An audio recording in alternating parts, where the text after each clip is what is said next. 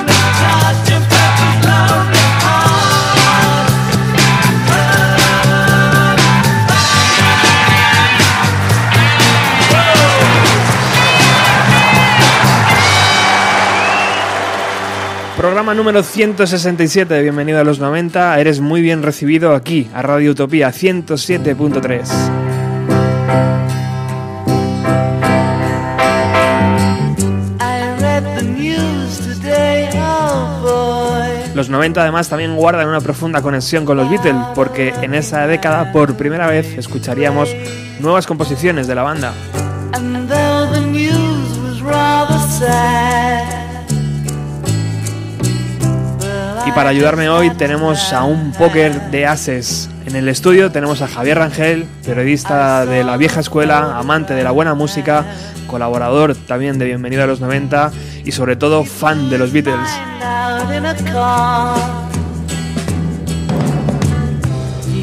Buenas tardes, Javier. Pues aquí hombre, además vestido de lujo, ¿no? Porque es de las escasísimas ocasiones en las que casi todo el mundo llega a la conclusión de que es algo genial el, el disco blanco. ¿El blanco es tu favorito? Sí, sí, sí, también es. Es el, el que más te gusta de la carrera de los de Liverpool. Tú se lo, atrapar, lo, lo atraparías o cogerías de tu tío. Yo tuve la inmensa suerte de que un amigo de mi padre que venía de Brasil lo- era uno de los tres o cuatro discos que traía de cabecera el hombre y tuve la inmensísima suerte de tenerlo. Yo tendría 11 años, no tendría más de 11 años, pero me quedé enganchado, o sea, pero hasta el extremo de que en cuanto pude compré, lo compré yo para mí, claro, porque ya no, entonces no había ni casa siquiera, no pude, y, y lo disfruté y lo sigo disfrutando, es de los escasos discos de los Beatles que sigo yendo con reiteración. ¿En su edición original numerada? Eh, sí, sí, además ¿Sí? sí. sí. Brutal. Bueno, al margen de Javier también tenemos, eh, contaremos con Felipe Gouselo, que nos comentará la importancia de una de las canciones que, que está dentro de este LP, de este eh, LP llamado Blanco. Eh, Felipe nos comentará la canción Helter Skelter y también tendremos a Jaime García Soriano, cantante de Sexy Sadie y de Señor Nadie, vía telefónica para comentarnos pues cómo un músico vivió ese impacto y cómo, y cómo fue capaz de traducirlo a sus propias composiciones. Pero ahora toca escuchar un poco a Die in the Life.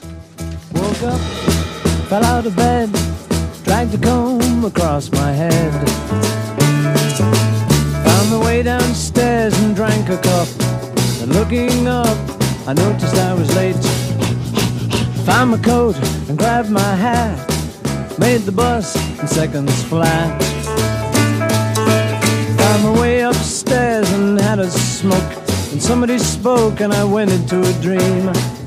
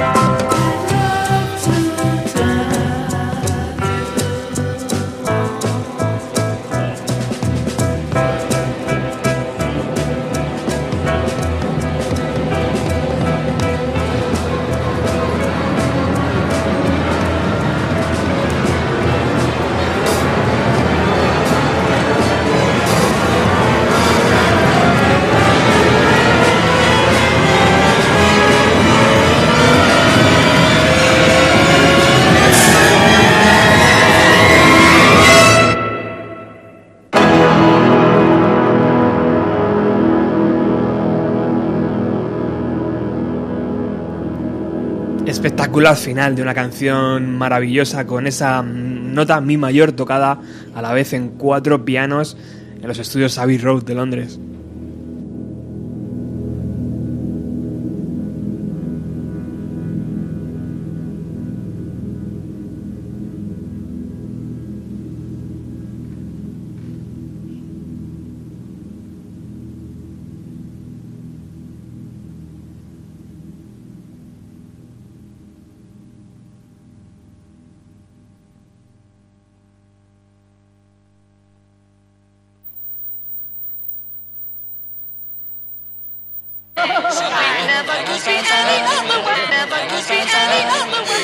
Este es la, el corte de audio que siempre a mí me llamaba muchísimo la atención cuando lo escuchaba. Siempre me pegaba el susto. Yo me quedaba en esa eterna nota, escuchando ahí las sillas cómo se movían de los Beatles. Sí, es que- Y de es que- repente esto. Meten muchas morcillas, ¿eh? En la- e incluso más en las maquetas de, de, cabrones. de que luego hablaremos de ellas, de, de ese, se les cuela el sonido de una, radio, de una emisora de radio, de una televisión. Qué bueno.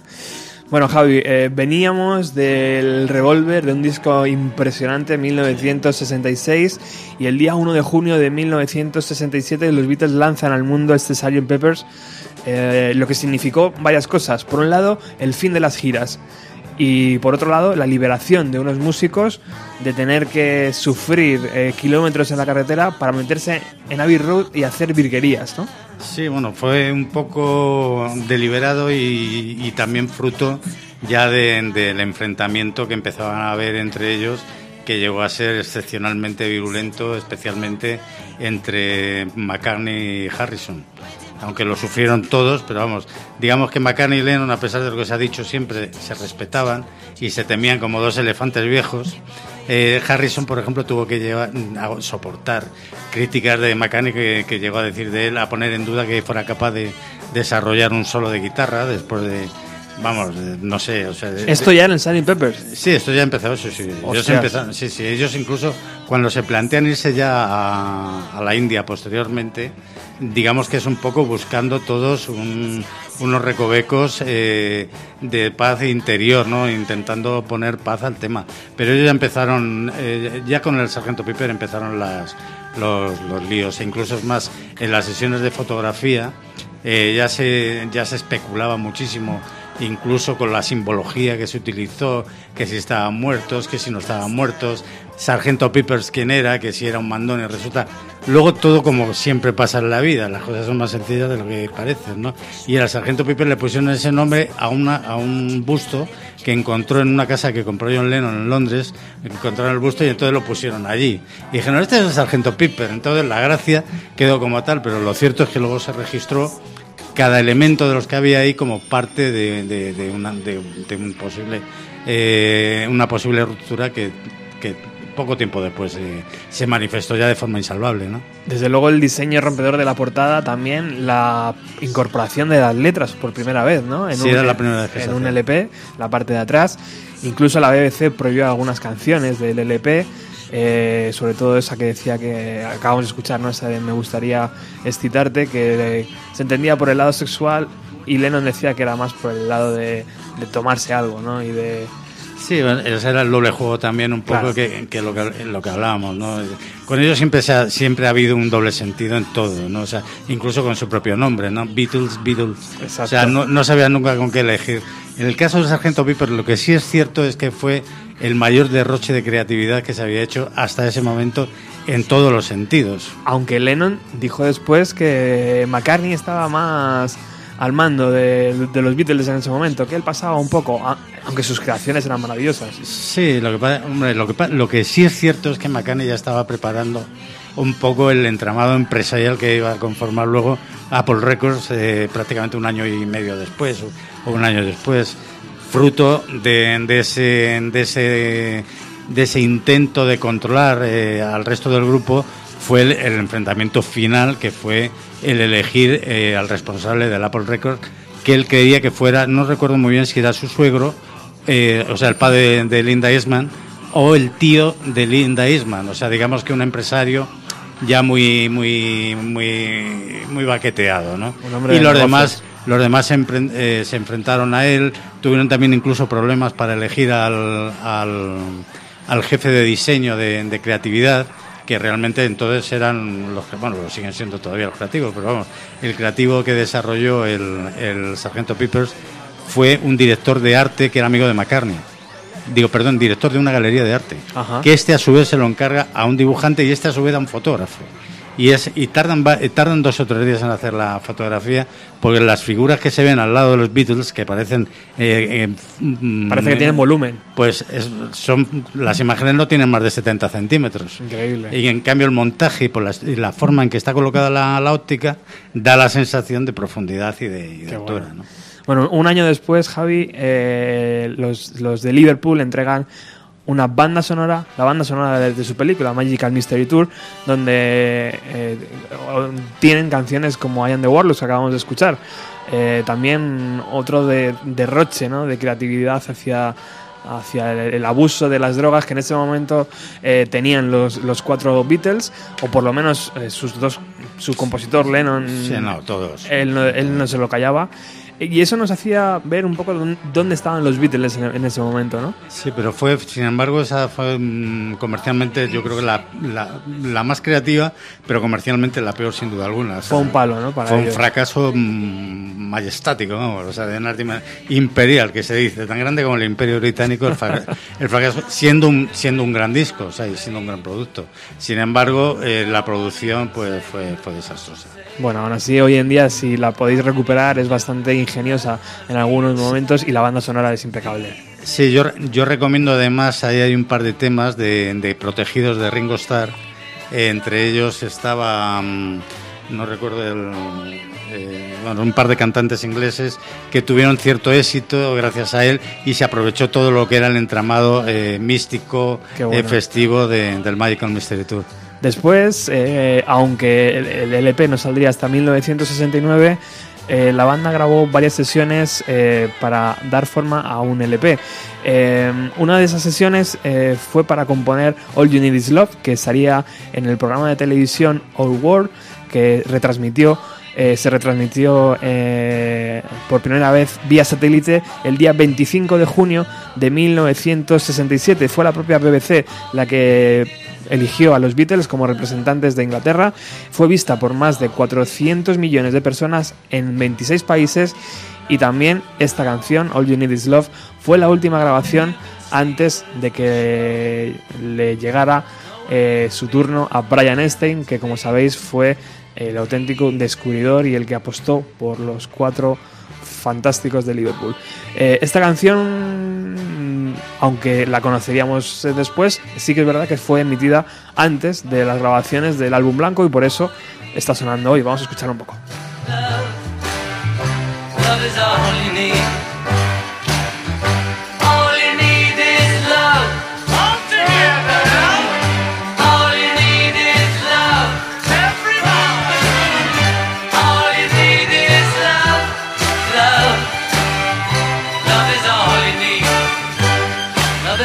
You need.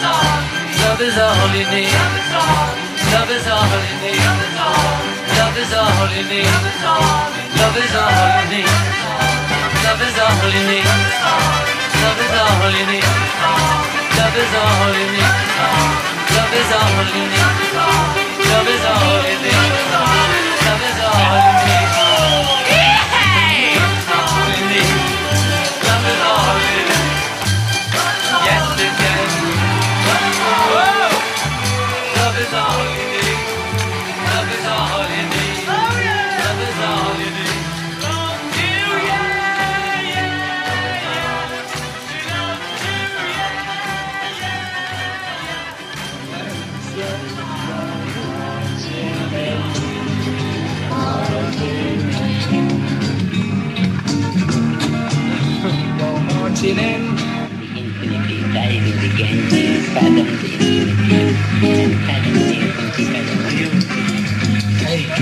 We don't really exist. Bueno, la muerte de Brian Epstein significa también un punto y aparte en el momento de la carrera de los de Liverpool, ¿no? Yo creo que Brian, eh, Javi, eh, era el que limaba un poco las asperezas en los egos, ¿no? De, de McCartney, de Lennon y hacía que todo se llevase un poco Sí. más mejor. Yo creo que era el psiquiatra improvisado de, o el psicólogo improvisado de, de, sí, de unos caracteres que evidentemente tenían que terminar chocando. ¿no? Sobre todo al que más le afectó, yo estoy convencido fue a Lennon. Lennon eh, veía en este, yo creo que un poco la figura familiar que no tuvo, ¿no? Que aunque parezca el topicazo de siempre, sale siempre porque a todo el mundo nos gusta tener familia y necesitamos y, te acabamos necesitando a alguien que cubra ese papel. Entonces, la amistad con Einstein ya se ya ya viene de- de- del año 63, cuando incluso viajan aquí a España a Tormolinos. Eh, Epstein era un era, era homosexual, era, era gay.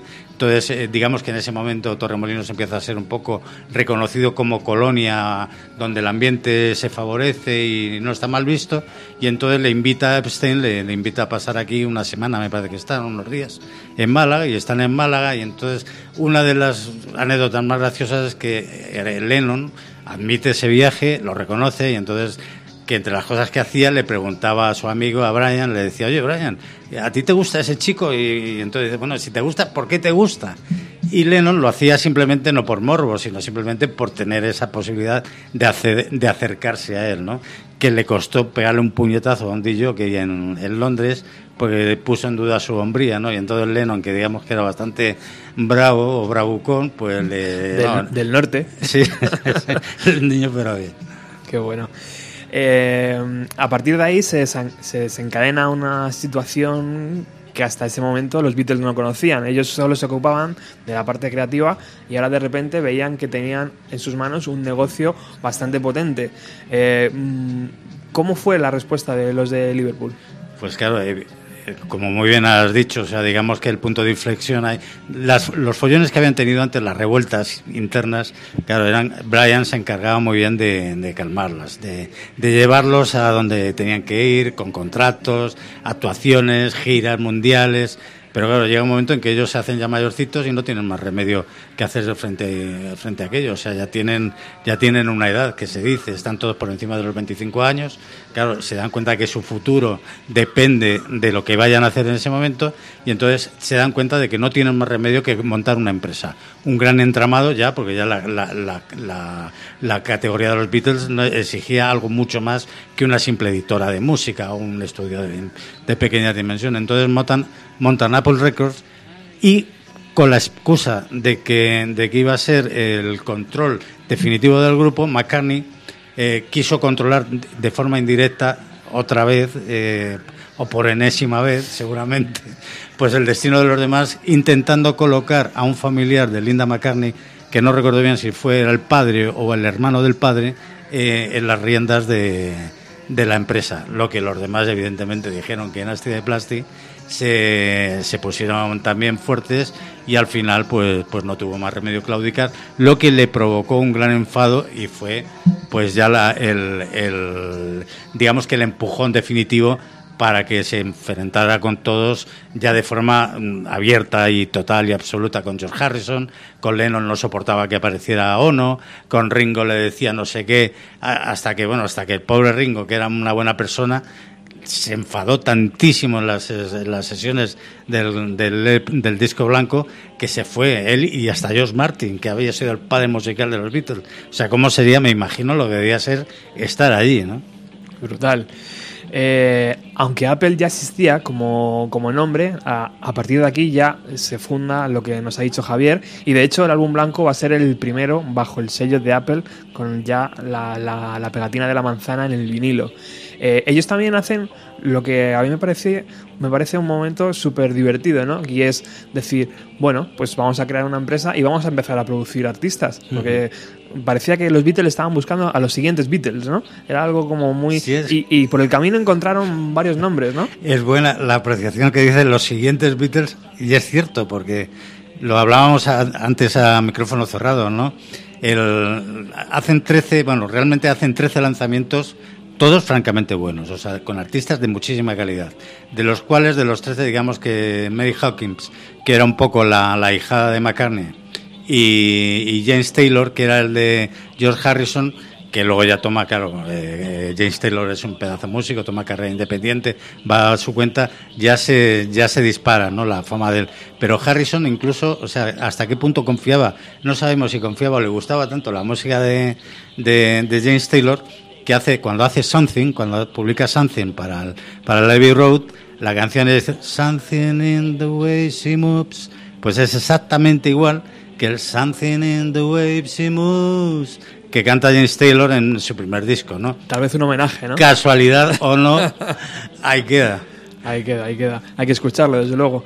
Eh, y, y bueno, pues ahí estábamos con los Beatles de- haciendo eh, de labores de productor, unos más, otros menos. McCartney se metió bastante. Ringo decía que por allí pasaba y que le parecía muy divertido aquello, pero que él de producir poquito. Y, y bueno, y ahí estamos. Entonces, ¿qué pasa a partir de aquí?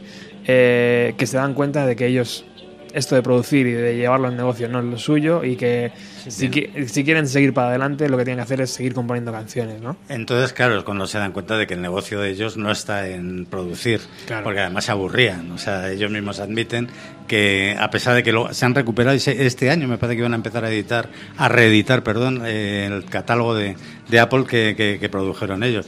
Pero ellos se dieron cuenta que lo que tenían que era sus zapatos y como buenos zapateros se pusieron a componer. Y claro, mm, el gran reto que se impusieron fue hacer un disco doble que entonces era un hito, o sea, un disco doble era un auténtico hito y un, y un esfuerzo tremendo, porque claro, una producción del tipo que ellos llevaban en, en, en Abbey Road requería tener prácticamente el Abbey Road para ellos en exclusiva, que, que casi era así, pero bueno, Sí, sí. realmente era el estudio 2, lo tuvieron prácticamente ocupado durante todos los meses que, que, que se que se, se estuvo produciendo el disco, ¿no? Sí. Entonces, el- el- a pesar de eso, a pesar de los enfrentamientos, de la dureza, de los líos, de los follones, eh, de- antes de esto se fueron a, a la India. Ahí te iba, porque si Eh, hablamos del blanco tenemos claro. que hablar de la India y del Maharishi. Que es, ahí está, ¿no? O sea, digamos que ellos fueron conscientes de que antes de, tenían que hacer algo bien y entonces la prueba de fuego era recuperar el espíritu. Digamos que yo soy un poco escéptico ante estas cosas, pero bueno, que digamos que la India, el, el aire espiritual o el, o el halo espiritual de, lo tengo aquí apuntado porque soy incapaz de acordarme, del Maharishi Manesh Yogi, eh, les iba a inundar de, de sabiduría y de espíritu y realmente, eh, bueno, terminaron todos hasta el moño. Lo que sí es cierto Empujado sobre todo por Harrison, Por yo creo, que Sí, era sí, el no, no, primero, claro, era- y seguido de Lennon muy de cerca, ¿no? Y, y luego Lennon, pero Lennon fue el primero que además dedica algunas canciones y bueno, dice que es un mentiroso, un- además un pervertido. eh, el- cuando una de las, digamos, ¿Qué la- allí en la India, Javi? pues eh, digamos que ellos iban, pues eso, con buena voluntad. Es un poco lo del turisteo, eh, como, pues eso, que llegas a un sitio que no conoces y vas de buena voluntad pensando que todo el mundo te va a tratar bien, que nadie te va a engañar. Claro, se llevan la sorpresa de que al que van a ver y con el que van a tratar es el primero ya que se salta las normas. Claro, una de las normas era mantener, mantener distancias eh, sexuales, porque además iba gente de todo pelaje allí, o sea... O sea, con los Beatles iban más músicos. Sí, sí, ¿no? Entonces, además, hay, bueno, hay libros de anécdotas de, de la gente, pues estaba... Actrices. Mia Farrow, eh, eh, la hermana de Mia Farrow. eh, el- bueno, Mia Farrow no estoy seguro. La hermana seguro, que es Prudence, que es la de la canción Dear Prudence, se la dedica, se la dedica Lennon a ella precisamente porque Lennon estuvo a punto, además, de tener un enfrentamiento muy serio con el, con el, con el Maha- Maharishi, porque al parecer tuvo, intentó mantener relaciones sexuales, o sea, intentó forzarla. Eh, con alguna tuvo también sus más y sus menos. Creo que también con la mujer de, de, de- de Ringo. O sea, digamos que, que el tipo eh, hizo un poco lo que le dio la gana y terminaron todos muy hartos. Lo que también es cierto es que les vino bien porque eh, trabajaron sobre canciones que luego incluso algunas eh, se grabaron bastantes años después, como es el caso de Nature Boy, que fue Yellow Sky eh, de, de John Lennon. Lennon la compuso en la India, cosa que muy pocos sabrán el dato, porque la verdad es que es un dato que queda muy, muy perdido y que se recupera un poco con las, con las maquetas que se rescatan cuando vuelven a Londres desde, desde, desde la India. ¿no?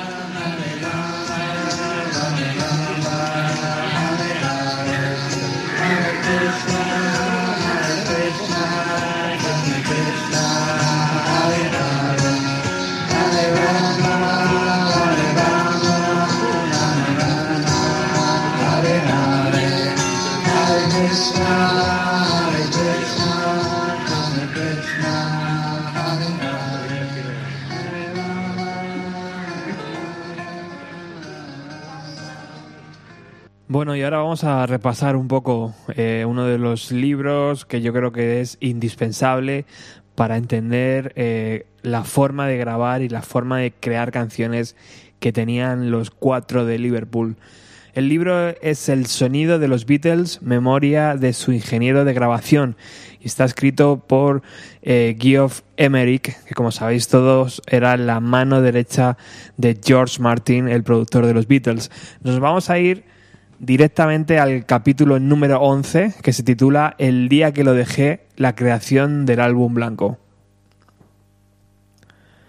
Estaba harto.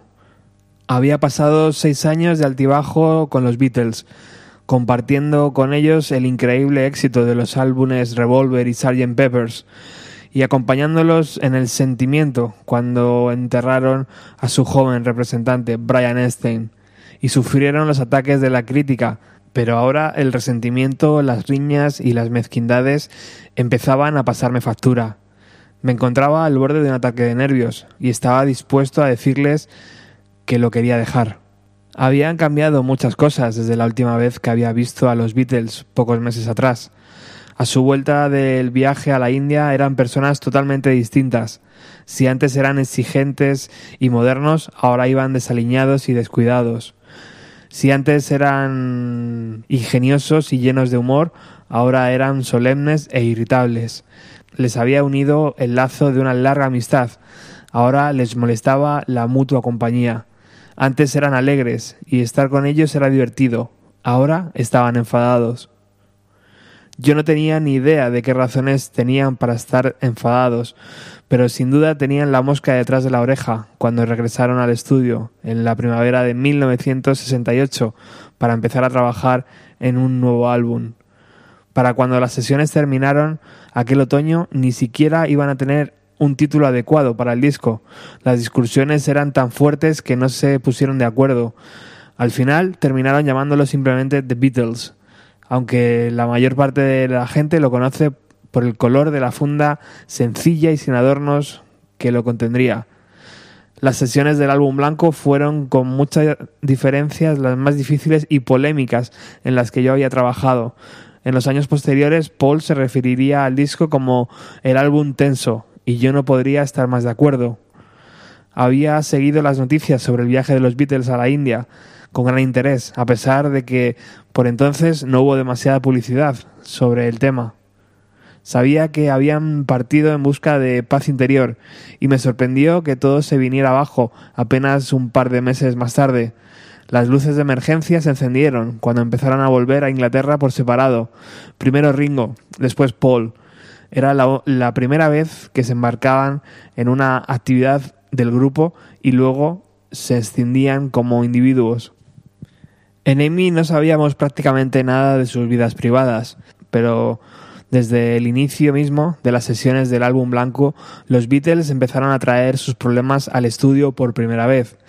Si se habían celebrado una rencorosa reunión de trabajo en la sala de juntas de Apple por la mañana, esto impregnaba la sesión de Overdub de la misma noche. Si John había hecho un comentario sarcástico sobre el Maharishi que había molestado a George, se peleaban delante del micro cuando estaban a punto de grabar unos coros.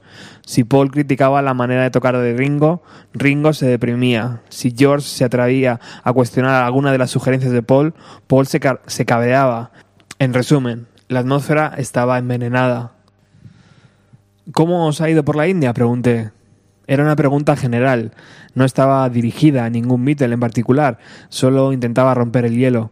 Los periódicos habían informado de que John y George habían vuelto precipitadamente, porque se sos- se sospechaba que el, que el Maharishi se había propasado con una de sus alumnas. Era una anécdota que estaba seguro que a Lennon de antes le habría parecido divertida, pero por el veneno de su respuesta vi claro que no, que no le encontraba la gracia por ninguna parte. Por la India nos ha ido bien, supongo, si eliminamos al asqueroso del Maharishi, dijo. Harrison parecía desesperado, como si fuera una conversación que ya habían tenido varias veces. Respiró hondo e intentó calmar a su agitado compañero de grupo. Venga, vamos, que no hay para tanto, intervino, ganándose así una mirada asesina. La amargura y la ira de Lennon casi se podían palpar. Ringo intentó desviar la atención con un poco de humor. Me recordó a unas colonias de verano, pero la puñetera comida no era tan buena, dijo, guiñando un ojo. Miré a Paul. Estaba mirando al frente, inexpresivo y cansado. No tenía nada que decir sobre la India, ni aquel día ni ningún otro. En aquel momento noté que algo fundamental en ellos había cambiado. Estaban buscando algo, pero no sabían bien qué era. Habían viajado a la India en busca de respuestas y les decepcionaba no haberlas encontrado allí. Pero a mí me parecía que ni siquiera conocían las preguntas. Sin duda estaban más a la defensiva que nunca, más en guardia, aunque en aquel momento yo llevaba más de cinco años trabajando con ellos, sentí que eran unos perfectos desconocidos. Por primera vez no podía interpretarlos, no podía comprender quiénes eran o qué deseaban. No era la manera más prometedora de iniciar un proyecto de varios meses de duración. La rabia que anidaba en John era la señal más visible de que algo iba mal. Había una tensión nueva entre John y Paul, e incluso entre John y Ringo, además de la relación a menudo crispada que Paul tenía con George y el resentimiento que a veces mostraba a Ringo cuando Paul le daba demasiadas instrucciones sobre cómo tocar la batería. En realidad, los dos únicos Beatles que parecían llevarse bien durante las sesiones del álbum blanco fueron John y George. Tal vez fuera por las experiencias que habían compartido en el Ashram. Al fin y al cabo, ellos eran los que habían aguantado y se habían quedado mucho más después de que Ringo y Paul hubieran vuelto a casa. Tal vez se sentían abandonados o traicionados por sus compañeros de grupo.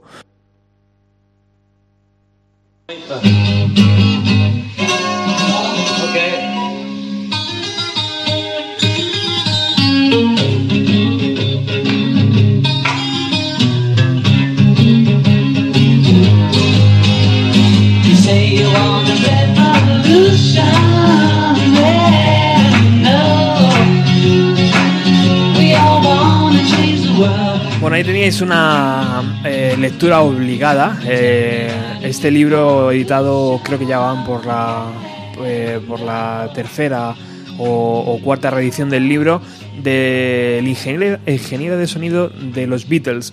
Es algo sorprendente, ¿no? Colocarse al otro lado de- del cristal y ver cómo funcionaba por dentro Abbey Road. Pero yo creo que, que él lo explica muy bien, ¿no, Javier? Eh, de repente encuentra que esos cuatro muchachos divertidos de Liverpool eh, llegan y tienen un cabreo entre ellos y un cabreo con la situación, ¿no? Un poco eh, complicada para enfrentarse a unos meses de trabajo, ¿no? De, de grabar un LP nuevo. Claro, es que lo, lo realmente increíble es que salir adelante el trabajo. Porque claro, cuando tú empiezas, te metes y lees, si lees el libro y vas viendo las sesiones, cómo se van desarrollando, que, y además, ojo, con, otra, con otro factor añadido, que es, esa época la aprovecha McCartney, por ejemplo, para grabar, eh, ocultándose incluso de los demás, parte de su disco, McCartney. O sea, y algunas tomas eh, que hace Curioso, para el ¿no? segundo. Sí, sí, no, no, o sea, el- digamos que la, la relación no es que fuera mala, o sea, era peor. Era peor, o sea, pero es que además en el, el- ellos no lo, no lo ocultan de ya, delante de los técnicos, porque digamos que hasta que hubo un momento ya en épocas anteriores que bueno parecía que la cosa iba a superarse, pero ya cuando delante de los ingenieros, incluso para que George Martin ya desesperado se tuviera que ir y les dejara grabando volviendo a Rusia eh, solos con, con, con el ingeniero porque no lo soportaba más e incluso es más tuvieron que grabarla sin tener delante sin estar ellos los cuatro juntos Buah, increíble, increíble. Bueno, estamos escuchando eh, de fondo algo que tú estas semanas has redescubierto y que te ha alegrado un poco la vida, ¿no? Sí, la verdad es que además tenía, sabía que había maquetas, o sea, bueno, porque lo que son los bootlegs, que ahora se llama, todo el mundo le llama bootleg, pero vamos, lo que toda la vida han sido discos piratas, grabaciones, maquetas perdidas y tal, pues vamos, yo habré oído en mi vida, no sé, la primera vez que compré una tenía 17 años y fue en Londres, o sea, y ya ha llovido bastante. Y te encuentras de esto en cualquier plane- en cualquier parte del planeta, pero claro, resulta que las maquetas que graban en la casa de George Harrison, eh, los tres Beatles, porque Ringo no estaba, que luego, además, eh, son la base fundamental de lo que iba a ser el EP blanco, tener oportunidad de oírlo, claro, que es lo que estamos haciendo ahora. Eso no lo, no lo hace cualquiera, ¿no? Este pueblecito eh, está a una hora de Londres, al sur de Londres, se llama Esser.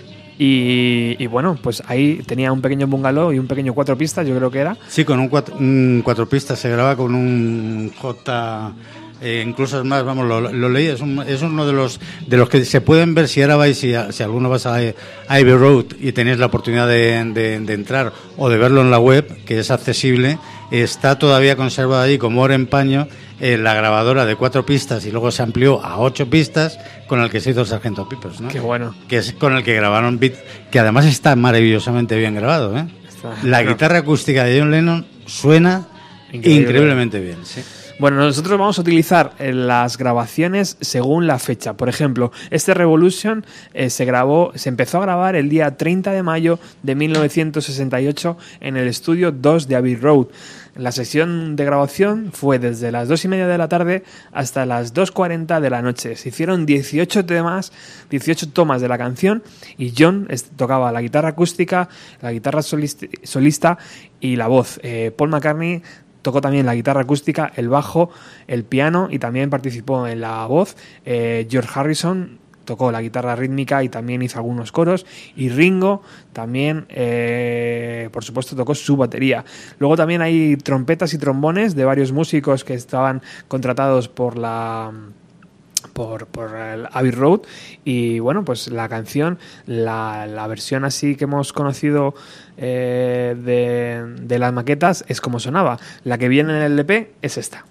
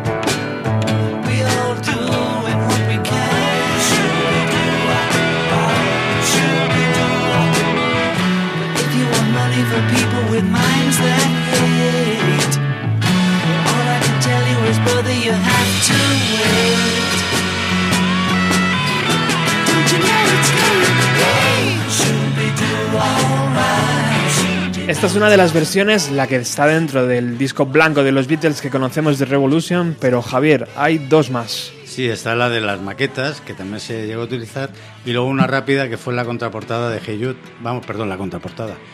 Bueno, una cara B un poco irregular, porque las dos fueron, yo creo que prácticamente estuvieron al mismo nivel, ¿no? En cuanto a ventas y a popularidad.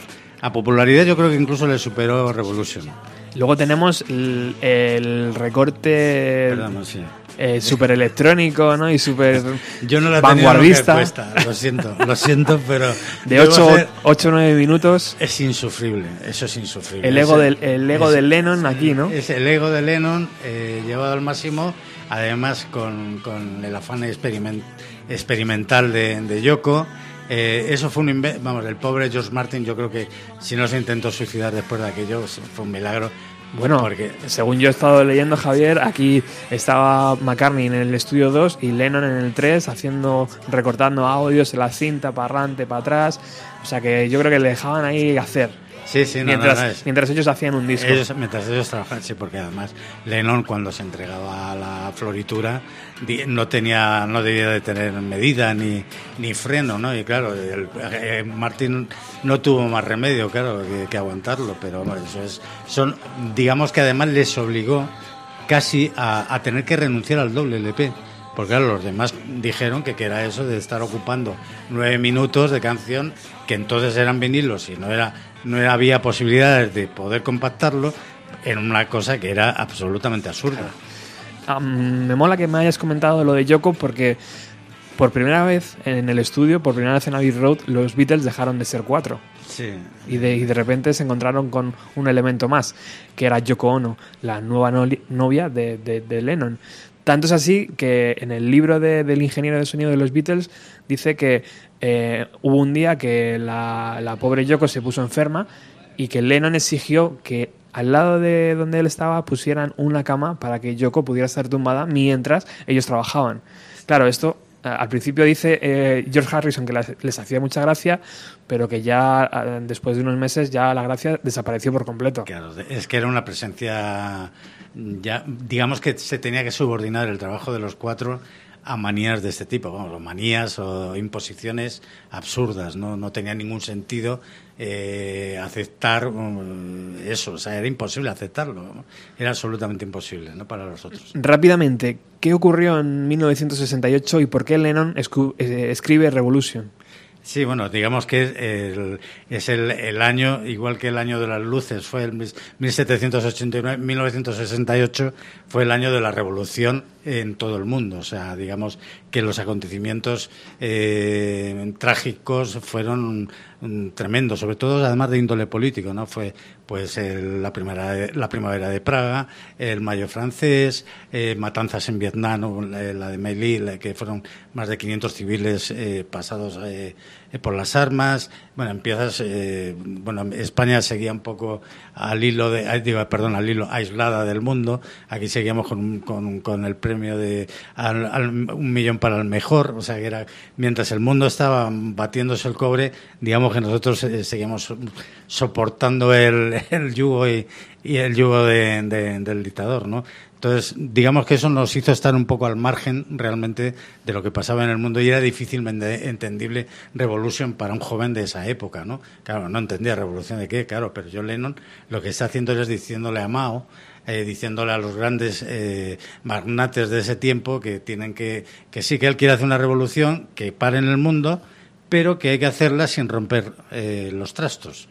Claro, todo esto es un. O sea, que lo que estamos diciendo aquí en 15 segundos eh, tiene un alcance inmenso, porque claro, de- el mensaje de John Lennon entonces era un mensaje que hasta las agencias de seguridad americanas tomaban nota de lo que él decía. Y luego, durante años, se le estuvo echando en cara, ¿no? O sea, la CIA, el FBI, los servicios secretos británicos, los franceses, por donde iba.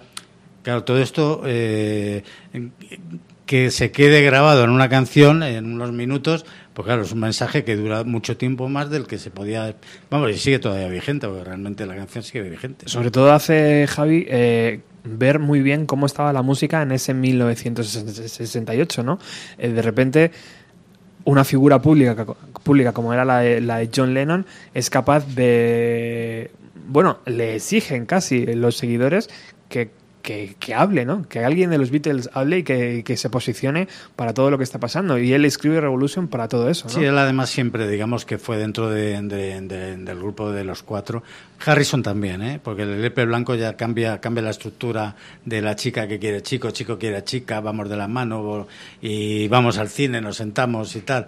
Digamos que ya es la madurez eh, creativa, en- sobre todo en las letras, se nota muchísimo. O sea, hay voces críticas incluso con la gente que les critica a ellos, se atreven a criticarlos, con, lo- con, con las, eh, digamos, las especulaciones que se hacen sobre su vida personal, sobre su vida profesional. Ellos cambian el, inmediatamente el chip y, y Lennon es el que recoge, digamos, el testigo de la responsabilidad eh, social y política. ¿no? que luego ampliaría. Siendo aún así todavía muy jóvenes cuando grabaron este álbum blanco.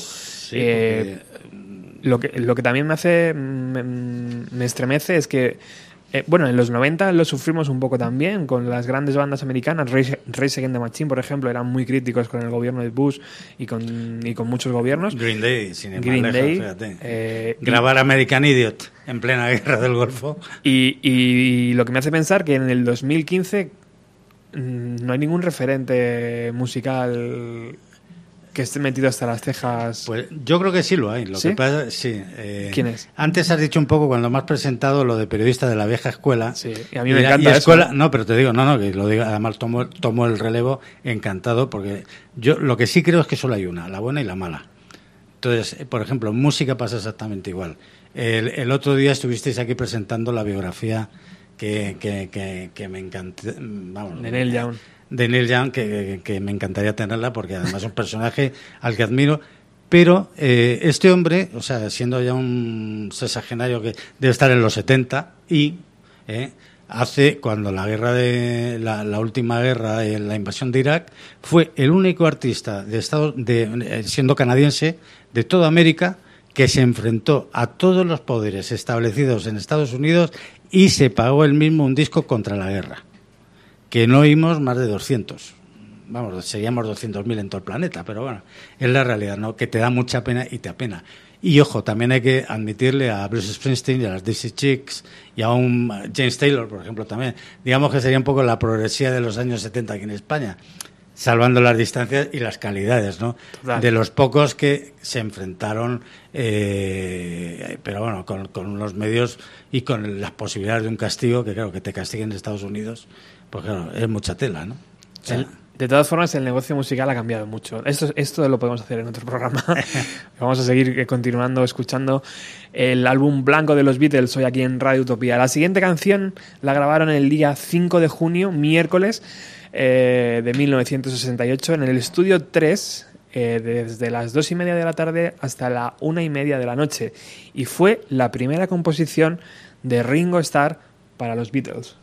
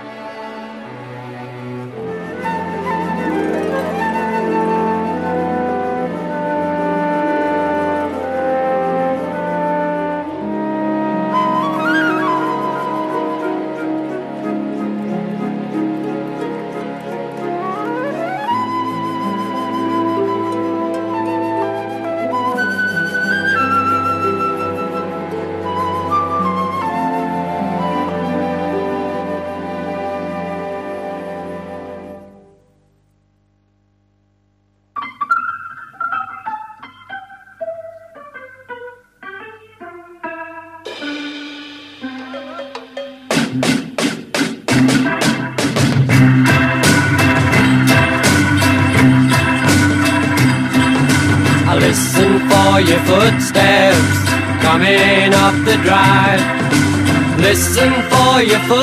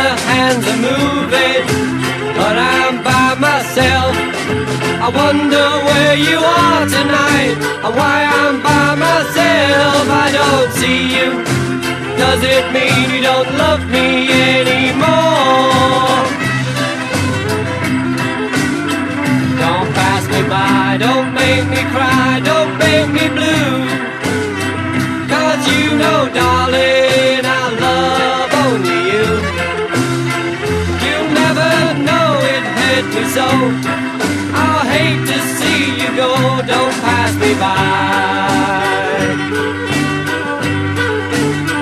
Don't make me cry.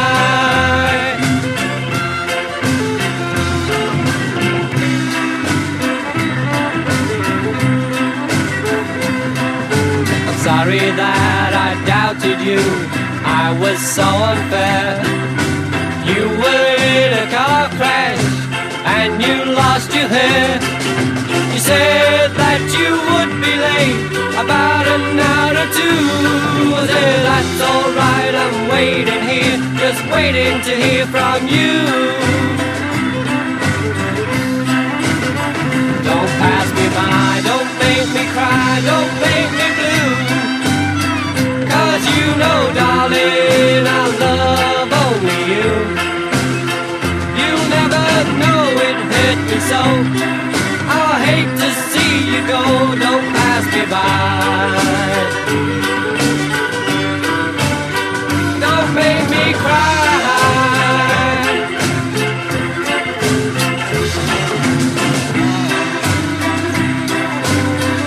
Don't Pass Me By, o también llamada Ringo Stone o This Is Some Friendly. Eh, Se hicieron seis tomas aquel miércoles 5 de junio y fue, como he dicho antes, la primera canción compuesta completamente por Ringo Starr. John estaba a la guitarra acústica, Paul estaba al piano y al bajo, Ringo, eh, por supuesto, a la batería, eh, utilizó un pequeño cascabel también y a la voz. Eh, George Harrison no participó en aquellas sesiones y estaba Jack Fallon al violín, por supuesto ese gran violín de la canción.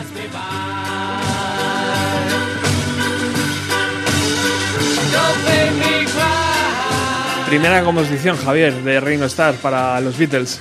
Sí, la verdad es que... Tardó unos años- no tenía prisa este. No, siempre se lo tomo con mucha tranquilidad. Incluso el último disco, que, que es de- del año pasado, el- y no está, no está mal. Digamos que su estética no, no, no tiene. Es un hombre que no, no llegó a coger una línea de, ni de composición, ni siquiera luego musical, ¿no? Cuando hizo la Big Band, la Ringo, la Stark Big Band, que, que en la que estaba incluido su hijo, y bueno, prácticamente pasaron por allí de- desde el Dr. John hasta, hasta los guitarristas de, de, de los Eagles, eh, de la banda, eh, yo qué sé. Y el hombre, pues, era un, era un, era un grupo de versiones. O sea, es que es la realidad, bueno, y está, está conseguida. Lo que pasa que ver un Beatle vivo cerca. Hombre, se- Impone, el- tío. No, y el caso es que era buen batería, o sea, Sí. a pesar de, de lo Sí, que sí, se, la critica siempre, es un gran batería, o sea, o que son- pero ahí está. Hace muy poquito ha entrado en el Rock and Roll Hall of Fame, Hall of sí. Fame y con Green Day además. muchísimo, Eh, muchísimas baterías, incluido sí. el de Green Day, han hecho ahí sí, una- sí, un bonito vídeo. El 3 le dedica además un- una parrafada sinceramente muy, muy emotiva. Joder, es que simplemente ver la batería de Ringo impresiona. Bueno, por primera vez en la grabación de un álbum de los Beatles no iban a estar dos de ellos. Eh, desde el día 7 de junio hasta el 18 de junio, George eh, Harrison y Ringo viajan a Estados Unidos.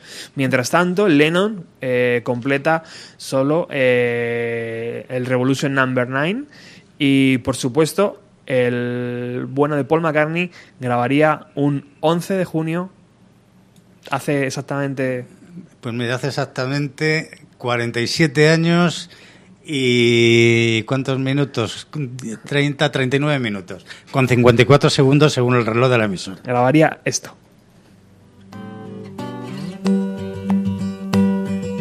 Blackbird singing in the dead of night. Take these broken wings and learn to fly. All your life, you were only waiting for this moment to arise.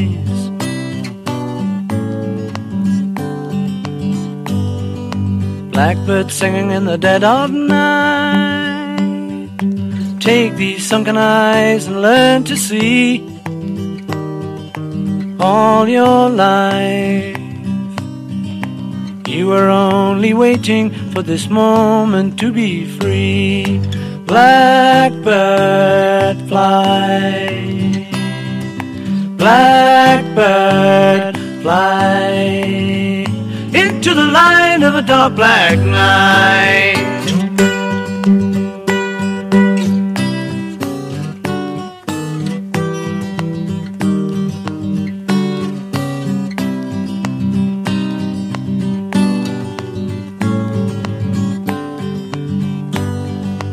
Blackbird fly, blackbird fly into the light of a dark black night.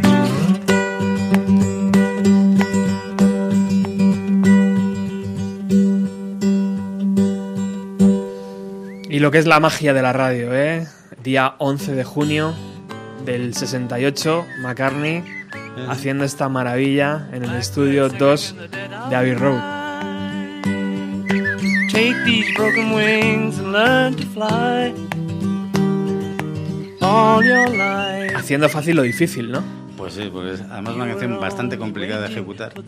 Eh, digamos que hay una cosa que se me ha olvidado antes comentar, que no hemos comentado y lo hemos comentado entre los dos, es que eh, digamos que quien enseña a, a tocar de, este, de esta forma, tanto a Lennon como a Ringo, como a- digo, perdón, a George y a John, es Donovan, el cantante, el cantautor inglés, que les acompaña también en el viaje a, a la India. Ajá. Y entonces, eh, esta forma de, de tocar, que es que es muy bueno muy clásica ellos la desconocían claro estaban acostumbrados a tocar las guitarras eléctricas con púas y, no, eran capaces de ejecutar este tipo de música entonces McCartney es el primero que se lanza eh, en picado y hace esta maravilla esta absoluta maravilla que, que curiosamente eh, incluye el canto de unos mirlos que había grabado uno de los ingenieros de, de- de Apple Records, eh, Stuart Elland, en el jardín de su casa tres años antes. O sea que digamos que la aprovecharon y sin embargo parece que está hecho con una frescura que parece que estaba McCartney allí cogiendo pájaros mientras tocaba la guitarra. ¿no? Brutal, brutal.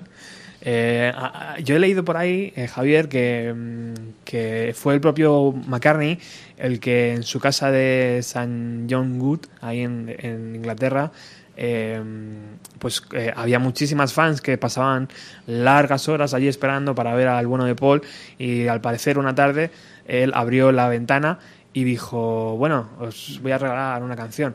Y se puso a- al borde de la ventana y empezó a ejecutar este Blackbeard antes de, de- de que fuera grabada aquí en, en- en los Abbey Roads. Sí, él, él tenía la, la canción al parecer, eh, ya incluso eh, fue una noche que él despertó y él al parecer eh, le llegó la inspiración directa de un pajarito, que fue, digamos, un poco un poco poético, ¿no? Sí. Y sí es, y sí es cierto de que mm, siempre tenía algún detalle con las con las fans eh, que le hacían eh, ser el, el, el Beatle más querido, o sea, siendo luego posiblemente el más distante o el más frío a la hora de la verdad. Exacto. ¿no? Bueno, las sesiones del día 12, 13 y 14 de junio fueron canceladas. Eh, Paul se marchó cinco días a Estados Unidos también. Eh, mientras tanto, George y Ringo regresaron.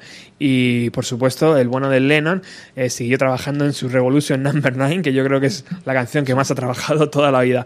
El miércoles 26 de julio, de junio, perdón, en el estudio 2, desde las 7 de la tarde hasta las 3 de, de la noche, hicieron esta canción.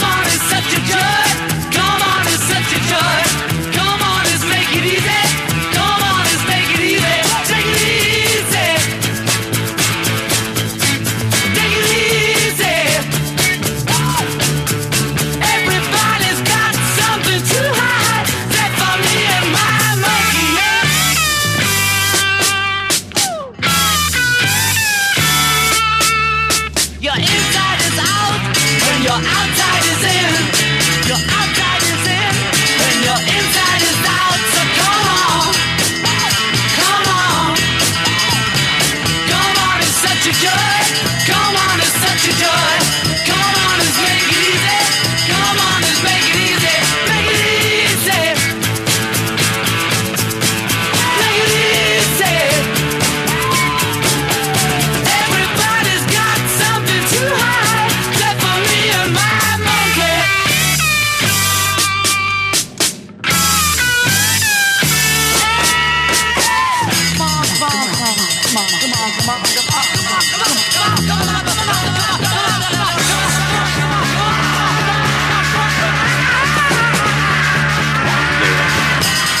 encanta el Lennon rock and rollero, tío, total, ¿eh? Que es brutal. Es, aparte de que es brutal, o sea, el- es, es una canción además llena de, bueno, tiene mensajes, tiene más mensajes que la constitución de este país. Bueno, al parecer, este come on, que dice mucho en la canción, era el propio Maharishi, el que lo repetía mucho en la India, o eso he leído yo. Eh, John estaba en el estudio 2 haciendo la guitarra solista, también tocó las maracas, cantaba. Paul hizo las labores de bajo y le acompañó a la voz. Eh, George Harrison tocó la guitarra rítmica y por supuesto esa preciosa campana que escuchamos todo el rato, que Javier dice que es una campana de bombero. Y Ringo ocupó las baquetas y su batería. Eh, una de las canciones yo creo que más directas ¿no? de este álbum. Sí, además, eh, yo creo que, que es en la que ellos se saltan todas las normas que habían establecido hasta ese momento. Utilizan guitarras distorsionadas, muy distorsionadas, están grabadas a una velocidad inferior a la de, a la de, a la, de la nota natural, con lo cual distorsionan el tono, o sea, alteran el tono. Qué bueno. Eh, son 27 segundos más, 20 segundos más, no recuerdo más, de, de- de la duración de lo que realmente tendría si se hubiera grabado a la velocidad en par. Truquitos del Sí, maestro no, no, Martin, ¿no? que- bueno, Martin es que los- hay que hacerle un pro- hay- o hacer una estatua o hacer un programa. Un tatuaje, tío, aquí o algo, porque es que ese hombre- Martin, Martin es el gran, es el gurú de, de ellos. ¿No? Martin es, eh, al margen de, del gran productor, el hombre que conoce la música clásica, es, eh, claro, a nosotros lo vemos ahora con el- la distancia inmensa que tiene, ya que es un hombre, un octogenario muy mayor, pero ojo, este hombre produjo con, con, con Sofía Loren y con el, con el actor, eh, con Peter Sellers eh, produjo un, un disco que fue durante años, fue uno de los discos más vendidos en Inglaterra. O sea, Brutal, brutal. Entonces, eh, digamos que de ahí surge esa amistad con Peter Sellers, que a su vez, que poca gente, muy poquita gente, vamos, entre ellos me incluyo, me enteré hace bien poco, que es uno de los grandes virtuosos de la batería que ha tenido Inglaterra, que además era músico, aprendió con un mejor músico de jazz que había en Londres, pues resulta que él es muy amigo de George Martin y George Martin le introduce en la amistad a los Beatles. ¿Qué hacen los Beatles? Cuando tienen las maquetas más o menos definitivas del, del White Album, se las llevan a su amigo Peter Sellers para que les dé la opinión, porque Peter Sellers tiene un oído 10, ¿no? O sea, es el, 10 perf- el, el oído perfecto, a pesar de que era un tipo que era actor. De hecho, esta canción que estamos escuchando está dentro de esas maquetas. Si Sí, veis, sí. la voz de Lennon no está todavía tan cuidada, hay pequeños detalles que puedes escuchar. De hecho, para entender el álbum blanco, primero tenemos que irnos a las maquetas de, de Esser, ahí en, en los- en el bungalow de George Harrison, y luego tenemos que recuperar la- las mm, versiones previas de Peter Sellers para poder hacernos una buena idea de todo lo que ocurrió ahí, ¿no? Eh, así que muy bien, muy bien ese Javier ahí recordando a Peter Sellers. Bueno, vamos a pasar eh, rápidamente por la siguiente canción que se grabó el día 28 de junio en el estudio 2, desde las 7 de la tarde hasta las 4 y media de la madrugada. Estos no madrugaban demasiado, ¿eh, Javier? No, digamos que, que tenían, tenían la cartera cubierta como para tomarse las copas con mucha tranquilidad.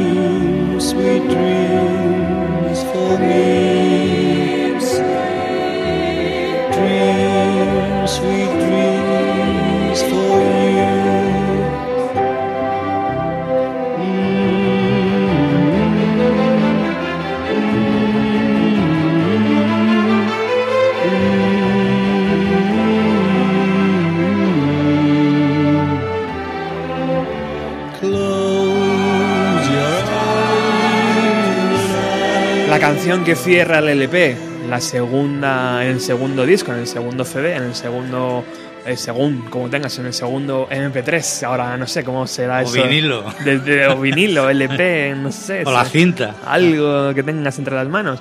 Eh, la última canción del disco, eh, que es esta que se llama Good Night, compuesta por Lennon, cantada por Ringo, eh, compuesta por Lennon para Julian, eh, para su primer hijo. Y bueno, hay una primera versión con los propios Beatles eh, haciendo, eh, poniendo música que fue totalmente eliminada y que se conservó solo la pista de voz de, de Ringo Starr y que el bueno de George Martin sustituyó por una, por una orquesta de 26 músicos y un coro de cuatro chicos y cuatro chicas para acompañar a esta preciosa canción, ¿no? Eh, que muchos dicen que, que- que, bueno que es una, una preciosa nana, ¿no? Sí, yo creo que, que en definitiva es eso, ¿no? El- es el homenaje al nacimiento de su hijo, sin más. A mí me parece demasiado, nunca fue tampoco. Yo creo que con Revolución 9 deben andar ahí a la par. ¿Por qué crees que Lennon no fue capaz de o no quiso cantarla? Tal vez el tono. la- Yo creo que precisamente porque estaba peleando contra él mismo, ¿no? O sea, y es un tipo que le costaba admitir eh, esa, vamos, que era un tipo mm, que como todos los hombres también lloran, ¿no? Ujú. Digamos que estaba, yo creo que estaba en esa fase de endurecimiento personal y de enfrentamiento personal, especialmente con los demás, ¿no? Y a lo mejor lo vio precisamente la canta el que era mayor de edad de, de los Beatles en ese momento Sí, señor. y el que tiene aparentemente, pues digamos menos menos problemas a la hora de presentarse ante el público. ¿no? Vamos a ir a regresar al apartamento de George Harrison para ver cómo suena la siguiente grabación de los Beatles.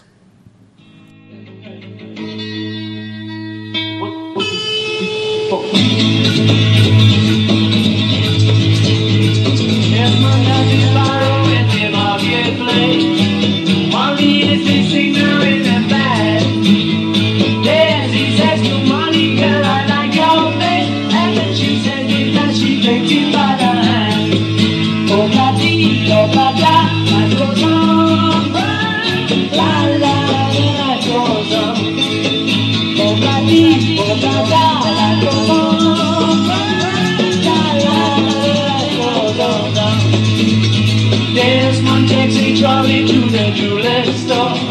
Buys a 20 carat golden ring. Takes it back to Molly waiting at the door.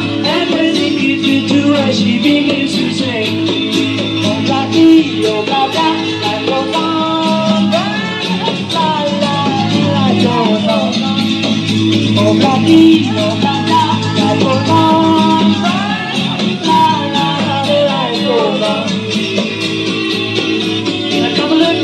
Miércoles 3 de julio del año 1968 en el estudio 2 desde las 8 de la tarde hasta las 3 y cuarto de la madrugada en siete tomas eh, se liquidaron Obladi Oblada.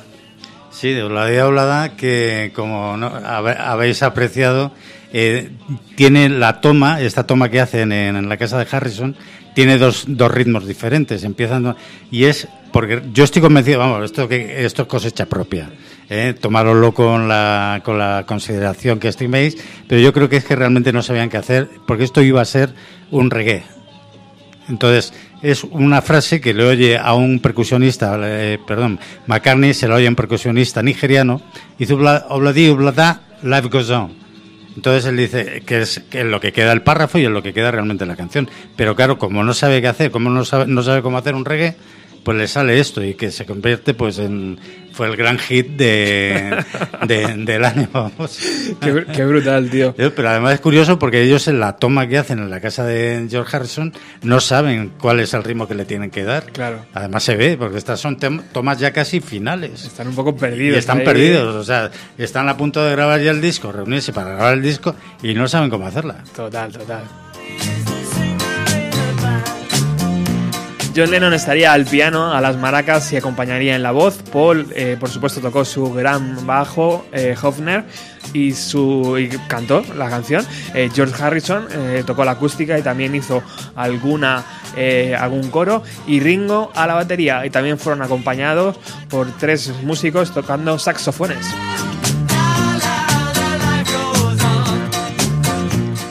Bueno, tengo aquí el nombre, es que no me acordaba, no recordaba el nombre, Jimmy Scott, que es el músico nigeriano que inspira a Oladio Lara, por lo menos Qué el bueno. hombre que quede pa- que su recuerdo para, para la historia.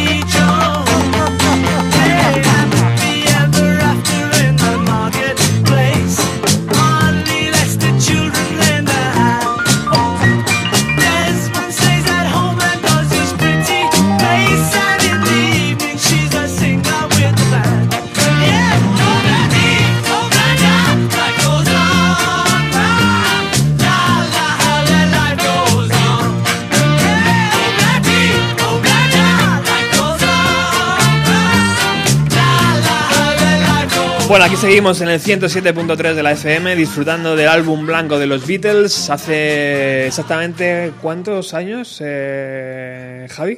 Pues ya vamos en 47 años y casi una hora. Bueno, hay una canción que a mí me gusta muchísimo y que vamos a, a recuperar. eh, se llama Sexy Sadie y supuso un, también el nombre de una gran banda en los años 90.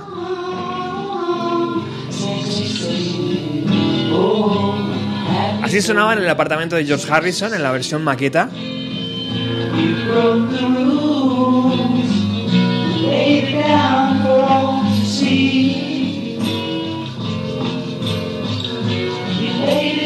Y así sonaba en el álbum blanco de los Beatles que hoy estamos aquí rescatando.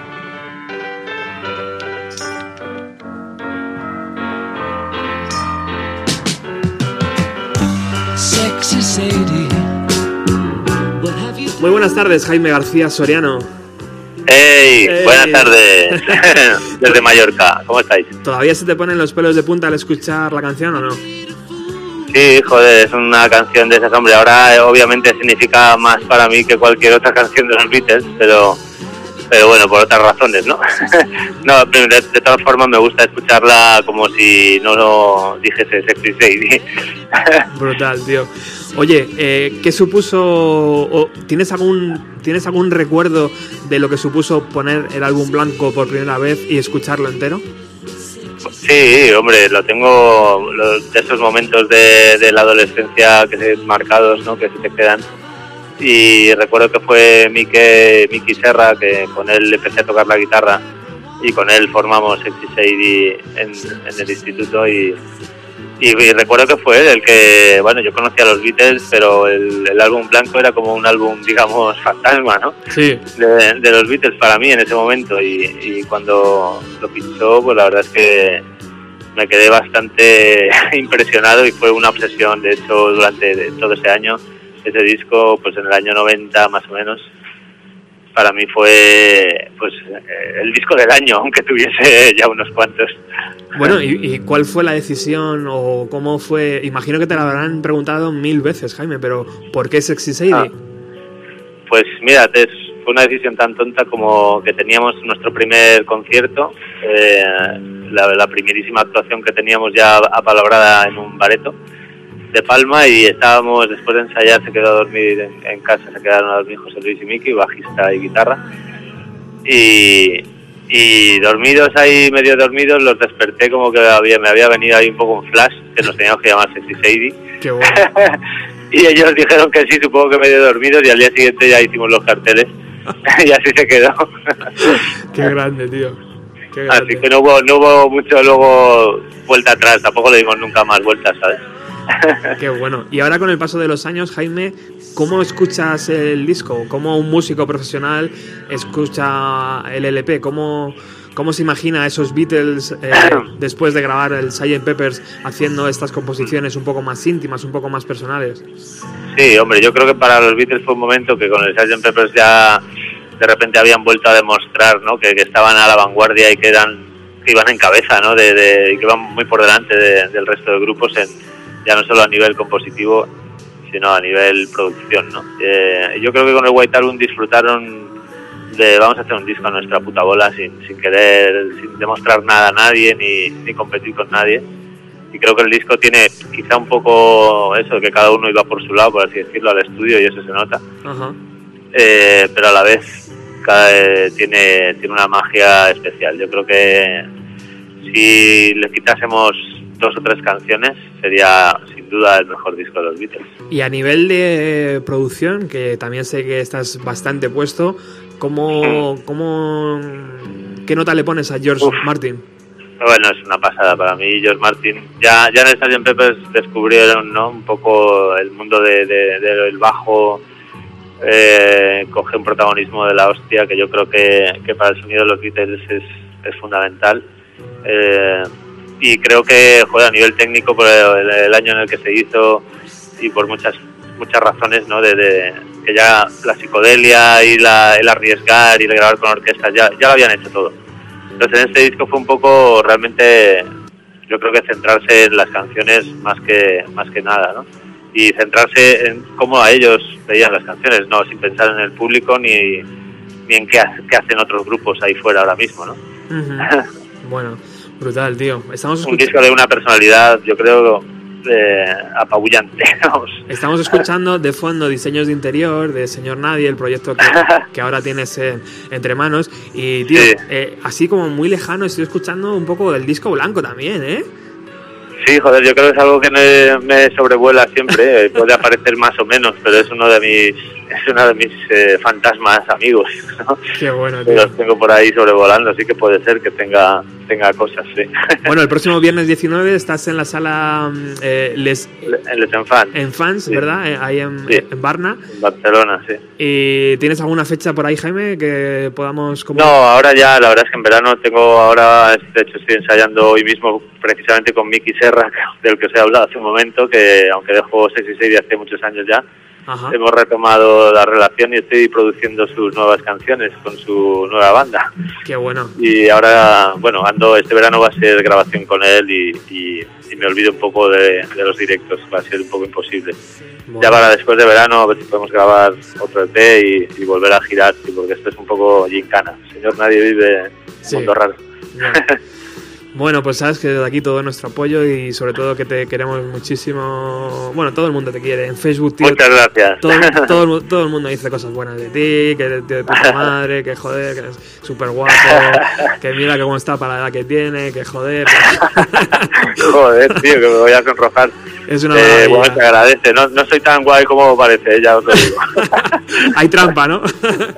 sí, sí, Bueno. es mucho postureo. Bueno, nos quedamos, nos, nos quedamos escuchando eh, a sorprenderme y del señor Nadie. Y muchísimas gracias, Jaime, por haber participado hoy en este especial de los Beatles del álbum blanco.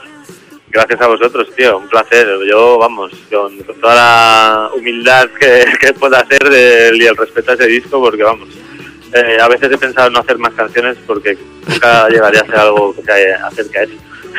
Estoy deseando pillarte por aquí por Madrid, tío, a ver si un día mm, vienes y te, te convenzo Sí. para que vengas al estudio, tío, y hagamos aquí algo chulo, ¿vale? Sí, a ver, a ver si voy con tiempo, tío, que siempre que estoy por Madrid, la verdad es que el tiempo no me, no me o sea, el tiempo libre no me acompaña. Muchísimas Pero gracias. Lo intentamos, claro que sí. Muchísimas gracias, Jaime, un abrazo. Venga, abrazo fuerte. Chao.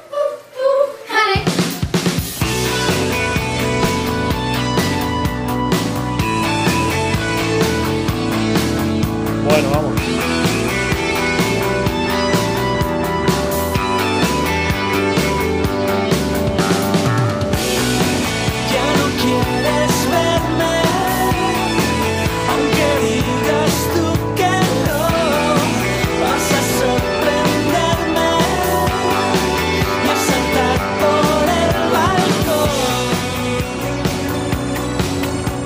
Ha vuelto la luz.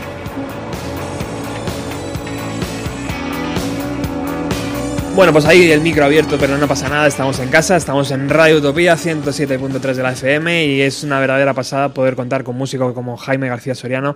Eh, ¿Tú le, le tienes controlado, Javi? Sí, Sexy Sadie en los sí, 90, sí, importante, sí, ¿eh? sí, ¿no? y además eh, han hecho siempre una música muy original y, y han tenido un sentido de la estética que a mí siempre me ha resultado.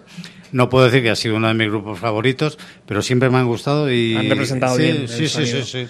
Bueno, vamos ahora con otro de las personas que va a participar hoy aquí. Eh, él es Felipe Couselo, que como sabéis colabora muchísimo con este programa y es una verdadera pasada y es una verdadera bendición que pueda hacerlo eh, hoy. Muy buenas tardes, Roberto. Seguro que os lo estáis pasando genial hablando del White Album de los Beatles. La verdad es que es uno de esos discos que nunca se dejan de, de disfrutar porque comprende un montón de cosas, un montón de, estilos, de, de influencias y de choques. Y buena muestra de ello es eh, una de las canciones quizá más icónicas, a veces por los motivos equivocados del disco, como es Helter Skelter.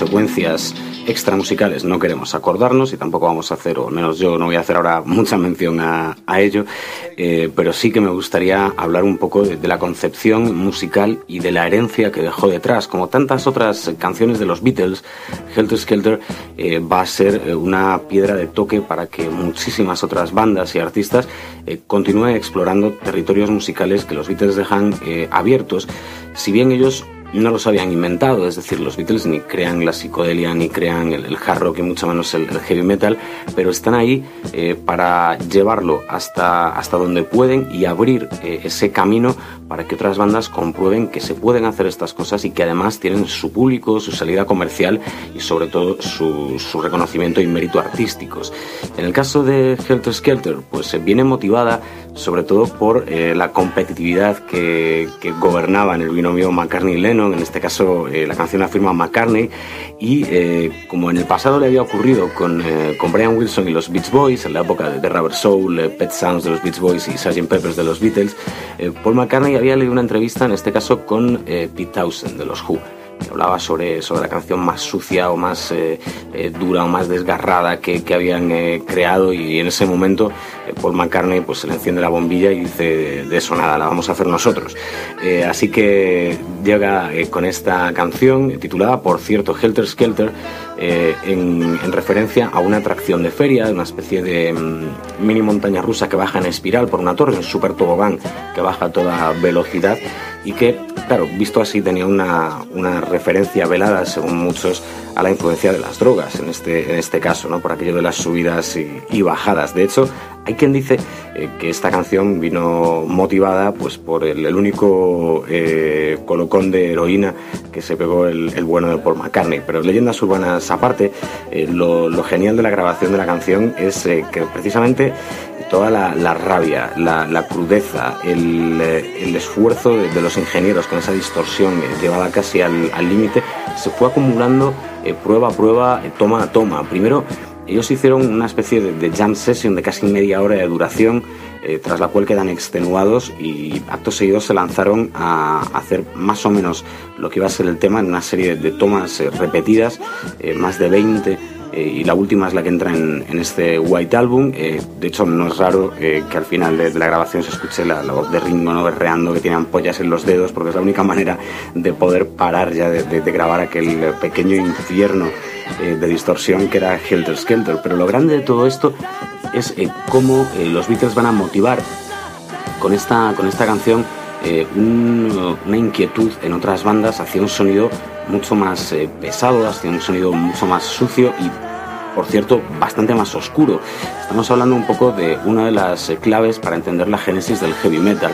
Pensemos que esta canción eh, surge en el año 68, más o menos eh, al mismo tiempo eh, de, de otra canción que es la que le va a dar nombre al movimiento, que en, por ejemplo en Born to Be Wild, esta canción de Stephen Wolf, eh, se hace referencia a ese heavy metal thunder que, que va a ser el que finalmente titule el nuevo estilo musical que está por llegar. Pero referencias eh, aparte, cuando la gente adecuada escucha esta, esta canción, se da cuenta de todas las posibilidades que tiene, que tiene este protogénero, vamos a decir, o esta manera de hacer y de, y de grabar música. Uno de ellos podrá ser Ozzy con sus Black Sabbath.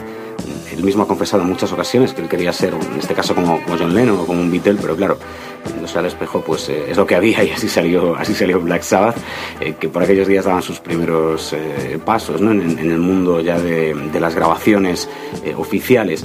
El caso es que como habían hecho con anterioridad en, muchísimos estilos, sobre todo en, en la parte psicodélica ¿no? de, de la música sesentera, los Beatles dejaban abierto otro camino que van a retomar eh, muchísimas bandas desde el minuto uno eh, para hacerse eco de, de aquel pequeño sendero que habían dejado abiertos los cuatro de Liverpool. El caso de Ozzy es, solo uno de ellos. Durante sobre todo toda la década de los 70, el, el hard rock que va a imperar y que se va a ir transformando parte del en el heavy metal va a tener ese tinte pesado, ese tinte oscuro, ese tinte hasta sudado, diría yo, eh, que va a convertir a Helter Skelter en, un pilar, en un precedente de todo un género.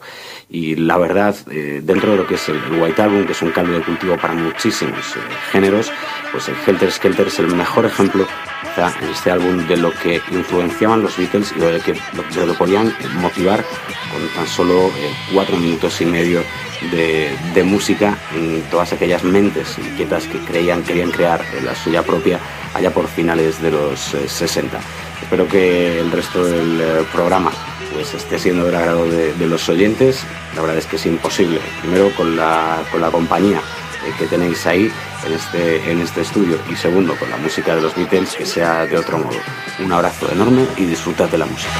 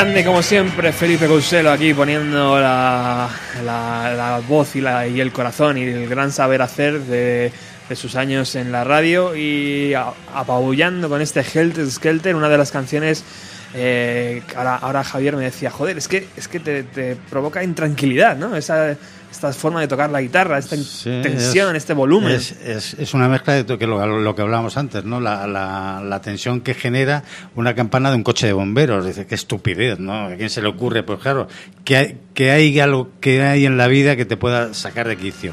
Una campana, una sirena, una, una alarma. Pues claro, mezclan una alarma, graban las guitarras entonces con unas distorsiones casi imposibles que tienen que modificar eh, con velocidad. O sea, esto, y le sale esto. claro, bueno. Y, diciendo Ringo al final, ¿no? Eso de, y tengo ampollas en las Sí. manos ya, joder, de tanto tocar. Sí, porque además esta, claro, la tuvieron, esta tuvo muchas tomas, yo no, no tengo el dato exacto, pero sé que es de las que más repitieron. Y eh, las sesiones de- del apartamento de Harrison empezaron súper lenta con ella, ¿eh? Claro, sí, pues, bueno, la tocaban con la acústica, pero vamos.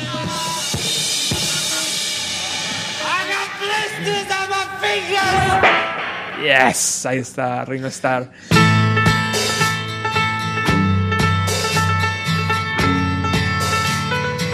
Bueno, estamos llegando al final del programa y por supuesto Javier no nos ha dado tiempo, tío. Ya, eso era, era, era de esperar, ¿no? Yo tenía, tenía idea de que íbamos a hacer el álbum entero hoy, pero no, vamos a tener que hacer otra, otro programa especial. Ahora sí nos vamos a despedir con dos canciones súper potentes. La primera de, de Harrison, yo creo que fue la primera que grabó para este LP. Él dice que esperó pacientemente, como bien le enseñó el Majarisi o quien fuera a hacer. Eh, y por supuesto estaba el bueno de John Lennon y, de Paul McCartney grabando sus canciones los primeros siempre. Y él esperaba, esperaba, esperaba días, días, días, sesiones de grabación, hasta que por fin ya pudo completar esta.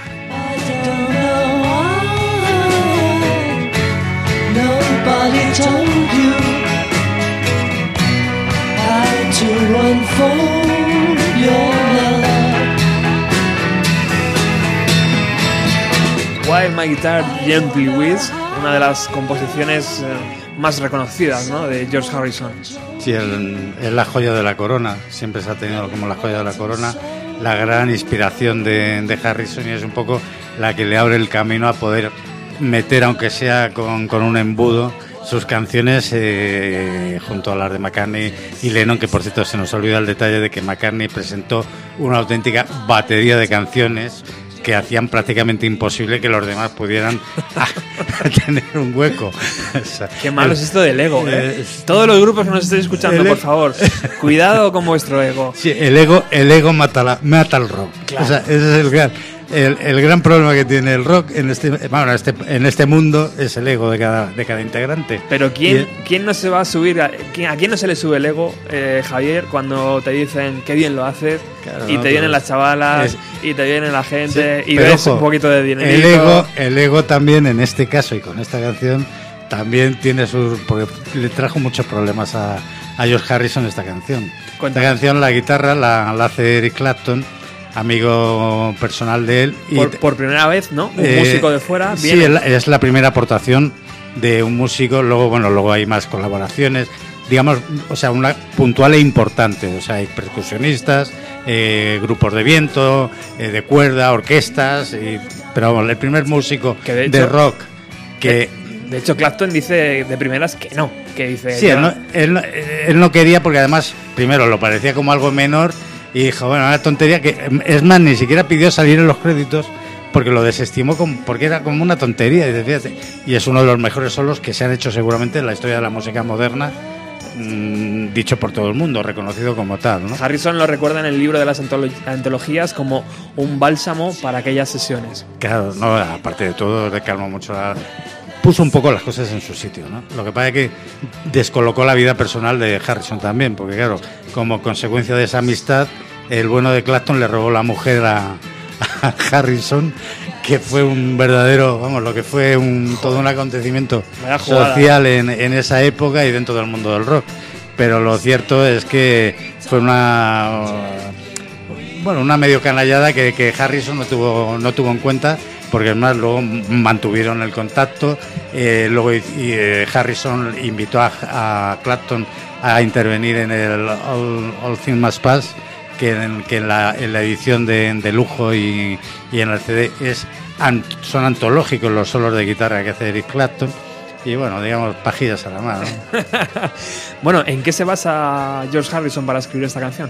Pues también es muy curioso, ¿no? Porque Harrison mm, yo creo que siempre necesitaba eh, hacer algo tangible o tener algo tangible para tener ese soplo de inspiración, ¿no? O sea, igual que, que, le ocurre con George, con George perdón, eh, con, con James Taylor, eh, con Something, pues digamos que esto le pasa también. Y es en este caso es con el I Ching, el I Ching que es el libro de las predicciones chinas. Entonces, la primera frase que aparece en el, en, en el, en, el, en el libro es llora suavemente, que sería Gently Weeps, y entonces él aprovecha la- esta parte del libro para inspirarse y crear la canción, que luego termina siendo, pues eso, la, referencia prácticamente como, como balada de, del, del, del LP blanco, ¿no? Bueno, nos despedimos con la última canción que va a sonar hoy en el especial del álbum blanco de este programa número 167 de Bienvenido a los 90. Y además lo hacemos con la versión que no vais a encontrar en ese LP y que el compositor hizo unos meses o unas semanas antes de entrar en el estudio.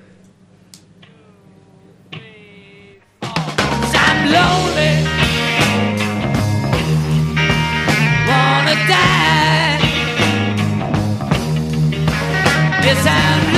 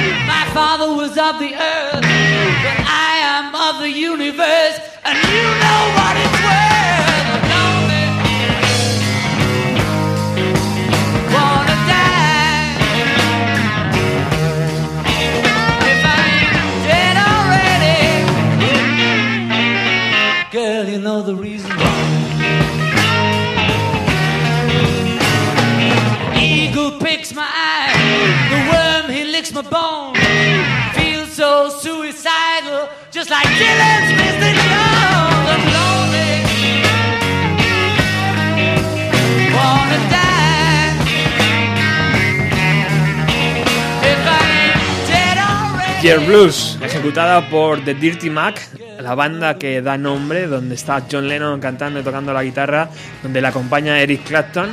Eh, también está Keith Richards y según me chivaba Javier, estaba también el batería de Jimi Hendrix. Cre- creo que sí, que era, que era, bueno, fue en realidad fue una reunión, una casi una jam session mm, medio improvisada, medio preparada, que hicieron los Rolling Stones para lo que iba a ser el, el un largometraje y un programa de televisión, o sea, un especial para la televisión que se iba a llamar el Rock and Roll Circus, que fue el otro fracaso, o sea, una especie de, fracaso en paralelo de, de los Rolling Stones de los Beatles con el Magical Mystery Tour. Entonces, la guitarra que hace Clapton aquí a mí me parece brutal, o sea, me parece algo eh, absolutamente fuera de. es de otro planeta. Es una canción, además, eh, que tuvo dos, dos acepciones. Digamos que unos dijeron que era, que era una crítica de, de John Lennon a los, a los primeros eh, músicos de, británicos que se dedicaron a hacer blues, eh, como los Rolling Stones o, vamos, o gente, Yardbirds, eh, gente próxima, ¿no? que, pero yo realmente creo que fue una, una composición eh, que le salió del alma. O sea, la letra es eh, la- los pájaros, eh, eh, o sea, los- las águilas muerden mis ojos, arrancan mis ojos. O sea, eso no lo dice alguien cuando lo, cuando está criticando. Lo dice alguien que siente muy desde dentro algo. Y casualmente esta canción la compone más o menos tras la muerte de Brian Epstein, también en, en la India, ¿no? Entonces yo creo que es un poco el, el mundo perdido de, de Lennon en esa época, cuando ve que se acaban los Beatles, que se acaba el Mahavishnu, se acaba y se, se va acabando todo, y él arranca con un blues mm, que es, vamos, simplemente ma- majestático, ¿no? Y luego el, y el bajo, en este caso, bueno, más casi anecdótico, de Cape Richard, que tiene mucha gracia tocando el bajo, porque es es gracioso el vídeo, os lo recomiendo, está colgado, Sí, en- sí, sí, fácilmente localizable eh, en el tubo en internet, con lo cual nadie, na- nadie va a tener problemas y además es absolutamente recomendable. Bueno, hasta aquí tenemos que. Hasta aquí llegamos, hasta aquí lo dejamos. Eh, Javi, ya te invito al siguiente especial del disco blanco de los Beatles. Muchísimas gracias por toda la información, es una verdadera pasada tenerte. Es periodismo de alta calidad, vieja escuela, eh, nuevas técnicas y gran sonrisa como la tuya siempre. Muchísimas gracias por venir a la radio. Gracias a vosotros, gracias a ti. Y es una gran canción que nos despedimos y volvemos el próximo jueves con más música.